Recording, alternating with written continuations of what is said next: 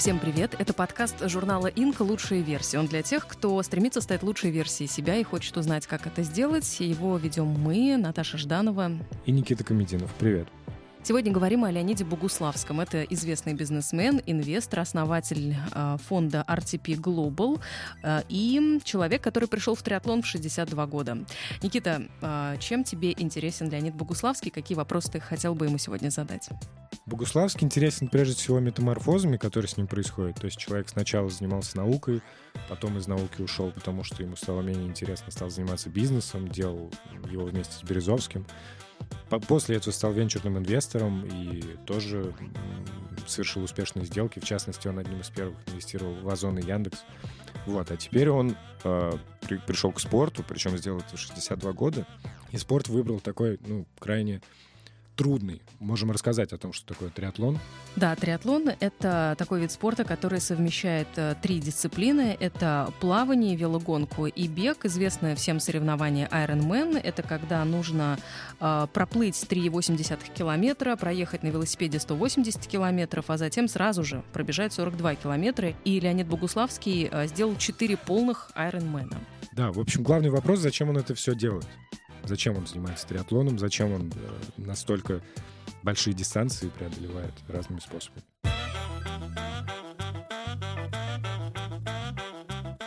Мы встречаемся вечером, сейчас 6 часов. Вы уже успели сегодня потренироваться? Да, я успел. Примерно так у меня получается. Четыре раза в неделю э, велосипед, три раза в неделю плавание и три раза в неделю, наверное, такая общая физическая подготовка. Я не бегаю сейчас, поэтому вот только три дисциплины. И вам сейчас о возрасте же можно? 68? Да, мне, мне 68. Как раз вот один из таких вопросов, которые меня сильно интересуют, да, вы часто рассказывали в своих выступлениях, что вас книжка Криса Маккормака побудила заняться триатлоном. Причем вам ее рекомендовали как бизнес-книгу, но вы ее восприняли, ну, практически буквально, да, и стали заниматься триатлоном.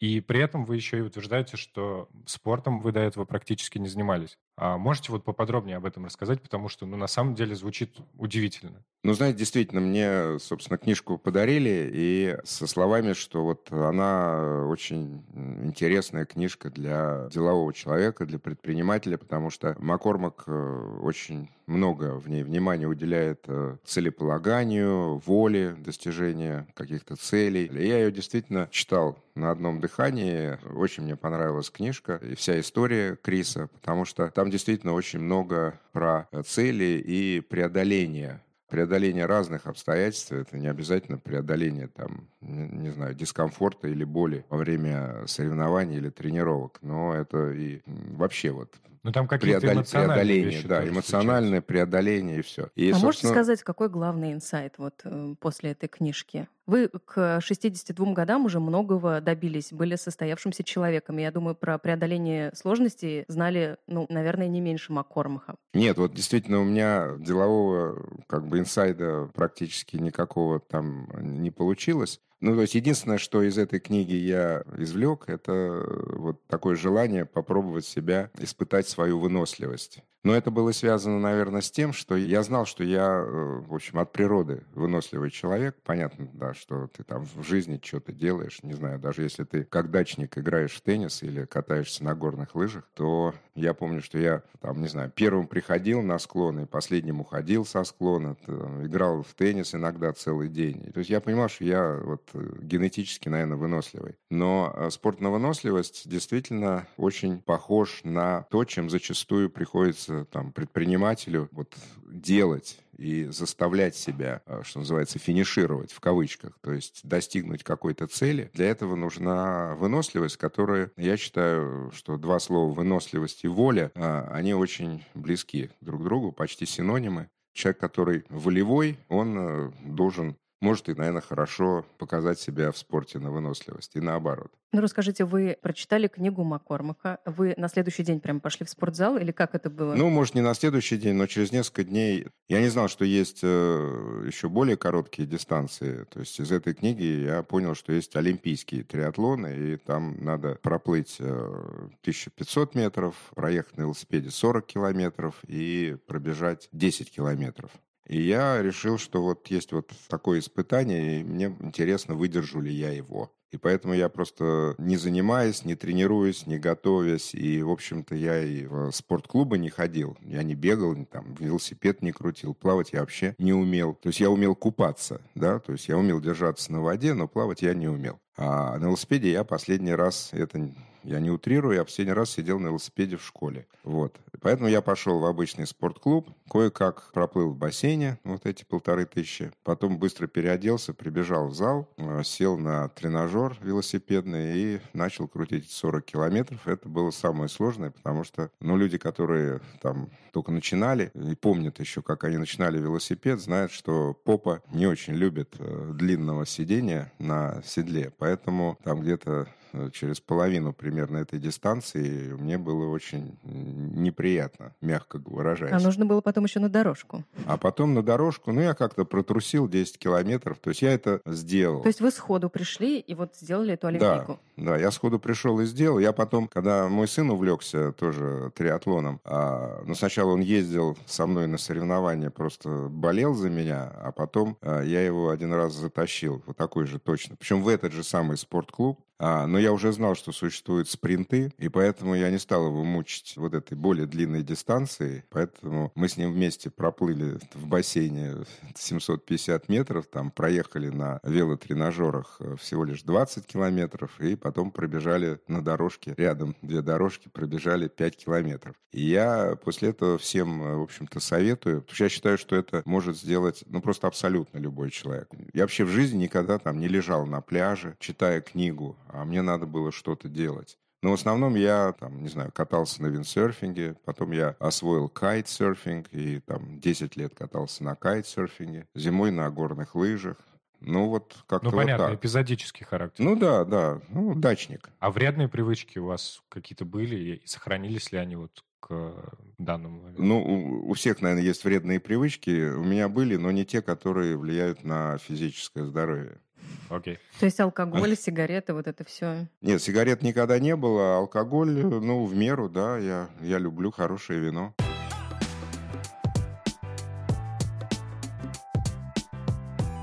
Как проходит подготовка к крупному соревнованию? Там, ну, к Ironman?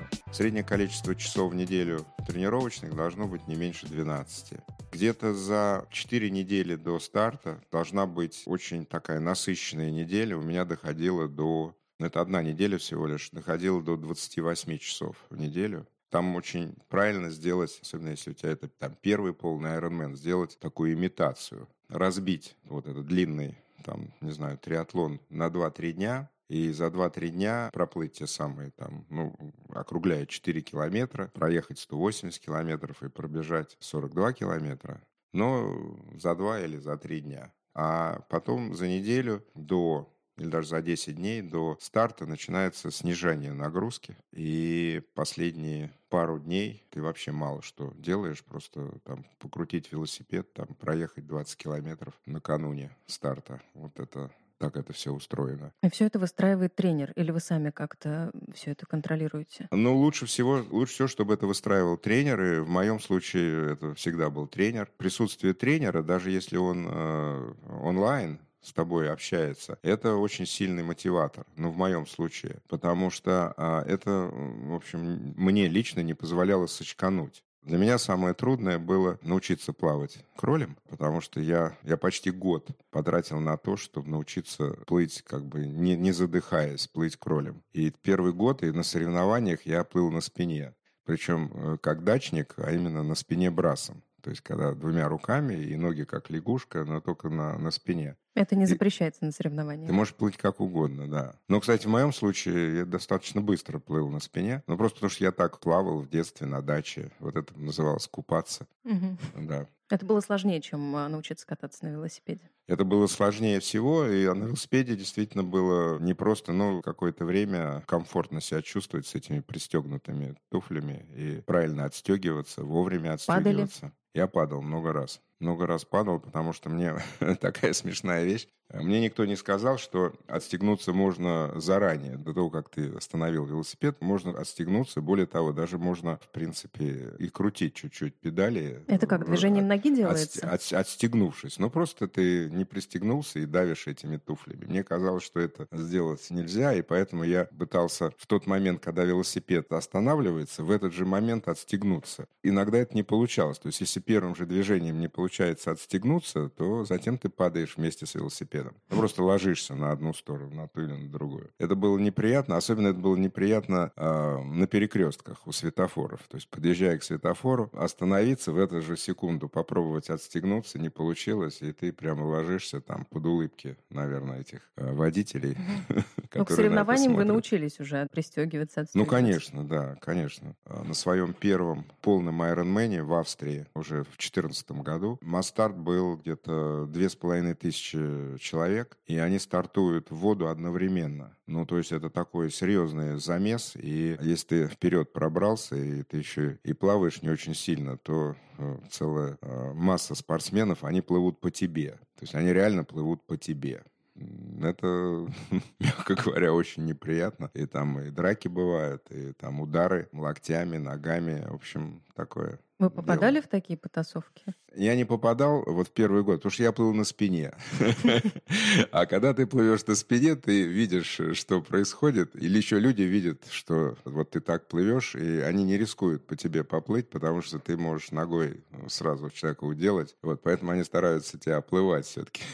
Какая самая тяжелая гонка у вас была? У меня две было самые тяжелые гонки. Одна причем это обе не э, полные Ironman, а половинки. То есть я сделал четыре полных Ironman, но самая тяжелая у меня была первая гонка, это на половинка на Майорке. Просто потому, что я, знаете, у нас есть такой термин «разложиться». Это значит э, правильно распределить силы по дистанции. Я очень э, сильно поехал в гору, там длинный подъем в самом начале на велоэтапе. И очень много э, сил там потратил, и потом, ну, то есть велоэтап я закончил, и потом, когда бежал половинку марафона, было, было еще очень жарко, и я вот реально, что называется, почти на зубах ее э, закончил. То есть я вообще ни разу не сходил. То есть у меня не было ни одного соревнования, где бы я не финишировал. Вот. Но вот это было сложно. И второй по сложности это было... Я делал тоже половинку на коне на Гавайях. И там было очень сложно, потому что мы бежали через э, гольф-поля, и от этой травы э, шел такой жар и пар,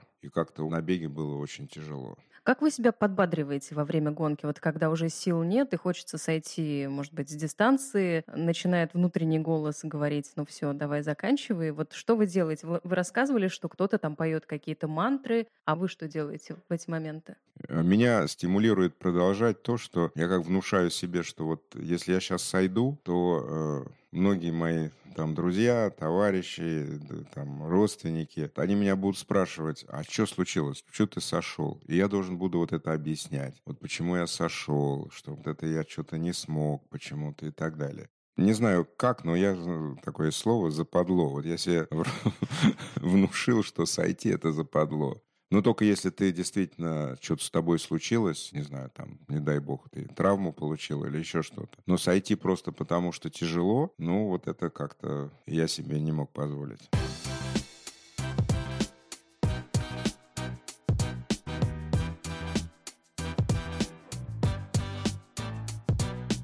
сам процесс, вот уже последняя треть дистанции, например, да, когда вы бежите уже после того, как проплыли несколько километров, после того, как проехали несколько сотен километров. Когда вы бежите, вообще можно ли сказать, что этот процесс приносит удовольствие какое-то? На беге я никакого удовольствия не испытываю, если честно. А вообще от всего То есть остального? на велосипеде, то есть я никакого удовольствия не испытываю на плавании, и, в общем-то, я удовольствия не испытываю на беге. А вот на велосипеде я испытываю удовольствие. Ну, для вас это, то есть, история больше про результат, не про процесс. Вы удовольствие получаете больше от результата, от того, что вы смогли это сделать, добились некой цели. Все, что я делаю в жизни, это про результат. Это не про процесс. То есть именно из-за этого я, в общем-то, менял виды деятельности своей профессиональной, потому что оставаться долго в одном и том же процессе мне неинтересно, если я не вижу для себя какого-то очень значимого следующего результата. И поэтому я, собственно, не ходил в спортивные зал, вот просто для того, чтобы что-то делать. Причем я вижу, что очень многие люди, они получают все равно от этого удовольствие, и очень хорошо, и они просто поддерживают форму. Ну, они ходят и что-то делают, поддерживают форму. Но я себе, я для себя понимал, что мне для того, чтобы вот просто ходить в зал, мне нужно поставить какую-то цель. Ну, например, там, я не знаю, я сейчас, допустим, там, не знаю, отжимаюсь там 40 раз, как бы довести это до 100 раз. Вот. Следующая цель будет там 50 раз, потом 60 раз, потом еще что-то. И вот если я такую цель себе поставлю, то тогда, да, тогда я буду там тренировать корпус, тренировать руки, но при этом вот очень важно мне вот тогда достигать вот этих результатов. Ну, Хочется понять, как, как это работает, потому что вот сложно себя заставить что-то делать, когда ты понимаешь, что ты сейчас будешь мучиться. Ну, то есть ты сейчас идешь на дорожку, должен там пройти 20 километров, и ты понимаешь, что тебе будет в течение ближайшего часа плохо.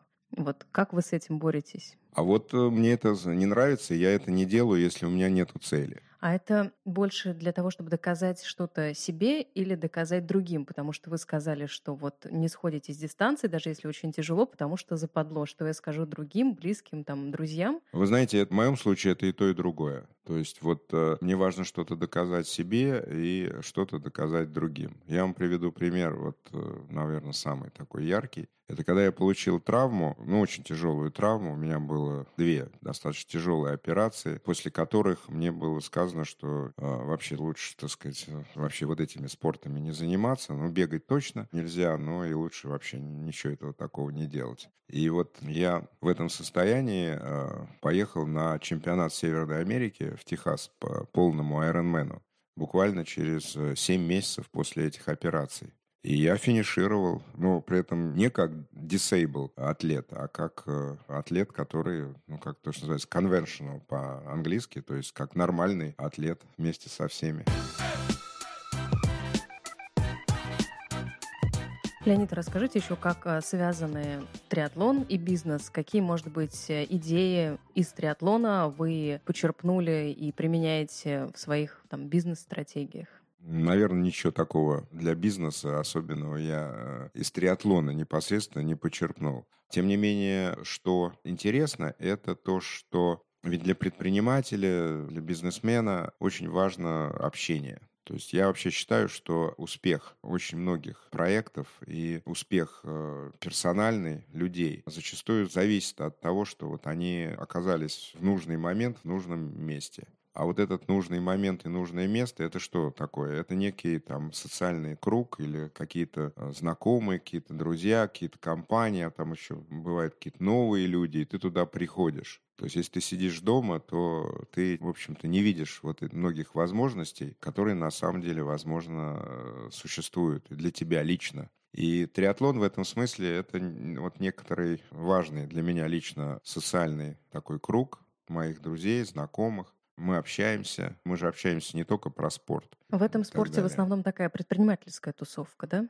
А я бы сказал, что она э, не всегда предпринимательская, но это тусовка активных людей. Там э, не обязательно предприниматели, там есть э, выдающиеся врачи, я знаю, там есть преподаватели, там есть очень много топ-менеджеров. Мы стараемся каждый раз поехать в какое-то новое интересное место, новую интересную страну, потому что это, конечно, совершенно шикарно. Я видел, есть... что вы на Южный полюс ездили. На Южный полюс я тоже ездил, да, да, это точно. Вот. Это другой тусовка, да, но это тоже тусовка была, да. То есть компанией мы ездили на Южный полюс. Но это как отдых, ты едешь как в отпуск, но только у тебя спортивный отпуск, потому что это такой велосбор одновременно с каким-то там туризмом. То есть у нас там есть посещение музеев, экскурсия по городу, в какие-то интересные места зайти. Но мы каждый день, э, там, не знаю, 3-4 часа мы на велосипеде каждый день. А вы вообще больше из-за триатлона стали стали путешествовать? Да, несомненно. Леонид, а насколько затратно это увлечение, этот спорт? Вот, может быть, бюджет вы какой-то назовете, сколько в год на триатлон уходит? Ну, смотрите, все это определяется просто там, покупкой велосипеда. Если у тебя нет велосипеда, то ты должен его купить. А вот. А, подержанный велосипед, неплохой подержанный велосипед можно купить, наверное, за 3000 долларов. И отсюда все пляж, потому что, ну, там какая-то велоформа. Ну, уже это не принципиальные деньги. Ну, еще дальше... долететь до, до всех этих точек стартов. А вот я сейчас это сказал, а вот дальше ты, в зависимости от своих финансовых возможностей, ты определяешь эти старты. Потому что можно, в принципе, триатлон там и в Москве делать, и там недалеко лететь в Казань или в Сочи. А не обязательно за границу ездить. Так что, в общем, это, это не самый дорогой вид спорта. У вас как-то совпало, что изначально в силу своего характера вы пришли в триатлон и понимали, что есть вот этот матч да, между триатлоном и вашими внутренними, ну, внутренним настроем э, и жизненными ценностями. Но как вы думаете, э, если человек не такой, как вы, условно, придет, начнет заниматься спортом на выносливость, и вот эта вот физическая активность, она как-то может повлиять качественно на его жизнь и научиться добиваться большего? Можно через спорт? Ну, несомненно, я считаю, что можно, потому что вот э, действительно целеполагание и воля, без этого ты можешь действительно только так продолжать ходить в спортзал и просто там, не знаю, что-то крутить или трусить по дорожке. А если ты, то есть если ты принимаешь участие в соревнованиях, даже в самых таких простых каких-то любительских соревнованиях, то все равно там возникают цели там возникают цели, и человек начинает учиться достигать целей. Вот. А для того, чтобы быть успешным, надо время от времени выходить из зоны комфорта. Успешным я имею в виду ну, в своей профессиональной карьере, в, жизни. Надо выходить из зоны комфорта, и когда ты серьезно тренируешься, ну, как любитель, но серьезно тренируешься, независимо от возраста, когда ты участвуешь в соревнованиях, то ты выходишь из зоны комфорта. И это серьезный такой психологический тренинг.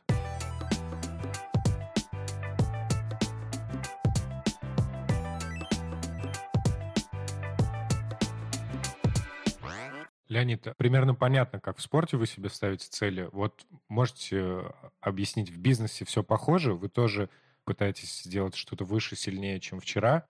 Или какая-то другая логика вообще работает? Вот, например, я обратил внимание, недавно многие СМИ деловые акцентировали внимание на том факте, что компания Datadog, которую ваш фонд инвестировал, ну, ваши инвестиции там в сотню раз практически выросла за несколько лет в стоимости. Вот вы это воспринимаете как собственное достижение по аналогии с тем, что вы э, заняли там третье место на триатлонном старте? Или это для сторонней публики важнее, чем для вас? Ну, я воспринимаю это как достижение, только это достижение, естественно, командное, а не только мое личное. Вот. И это меня больше всего радует, потому что э, ну, здесь тоже очень существенно, что в твоей профессиональной деятельности возникает, э, ну, как бы, в кавычках, скажем, рекорды. То есть, что ты не находишься вот на каком-то плато, ну, там, зарабатываешь, зарабатываешь деньги. Ну, вчера больше заработал, сегодня чуть поменьше. Ну, завтра примерно столько же, сколько раньше и так далее. Ну, так это, я это называю оборонять периметр свой. Вот. А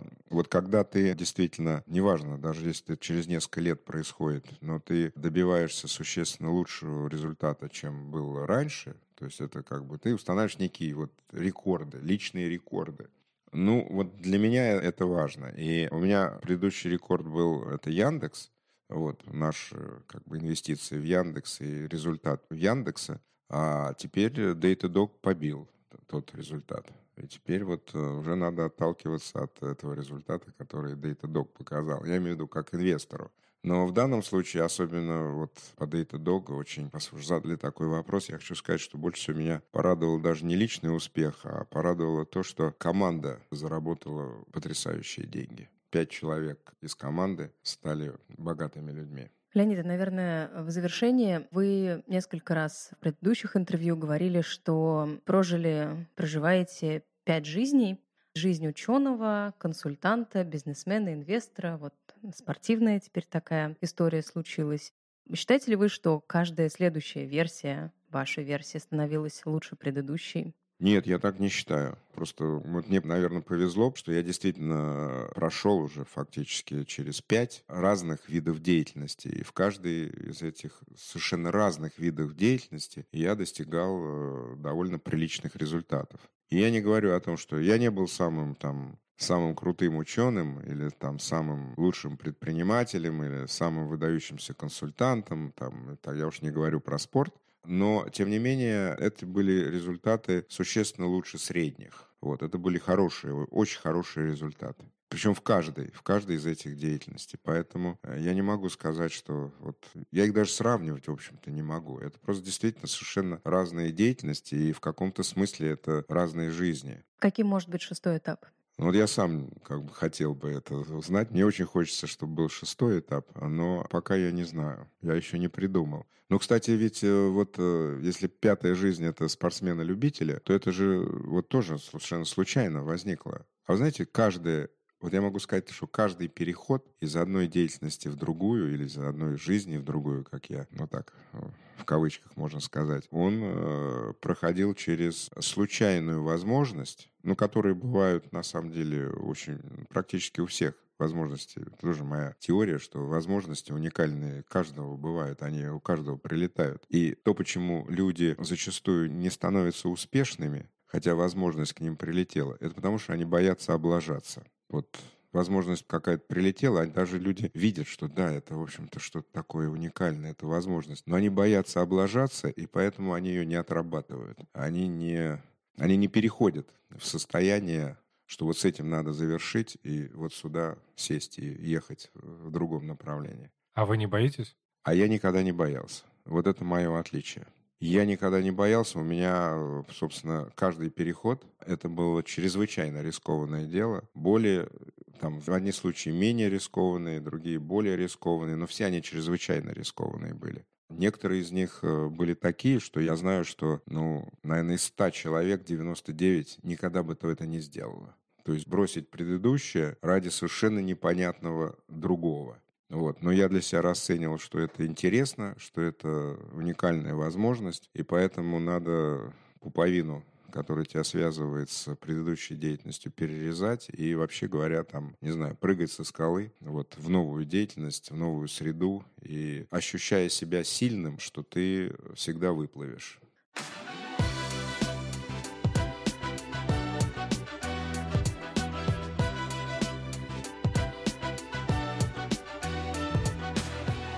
Это был подкаст «Лучшая версия». Меня зовут Наташа Жданова. Меня Никита Комединов. Всем пока. Всем пока. И не забывайте подписываться на нас в удобных э, для вас приложениях. Э, это Apple, Google подкасты, CastBox, Яндекс Музыка, ВКонтакте и другие, чтобы не пропустить новые выпуски. Всем пока.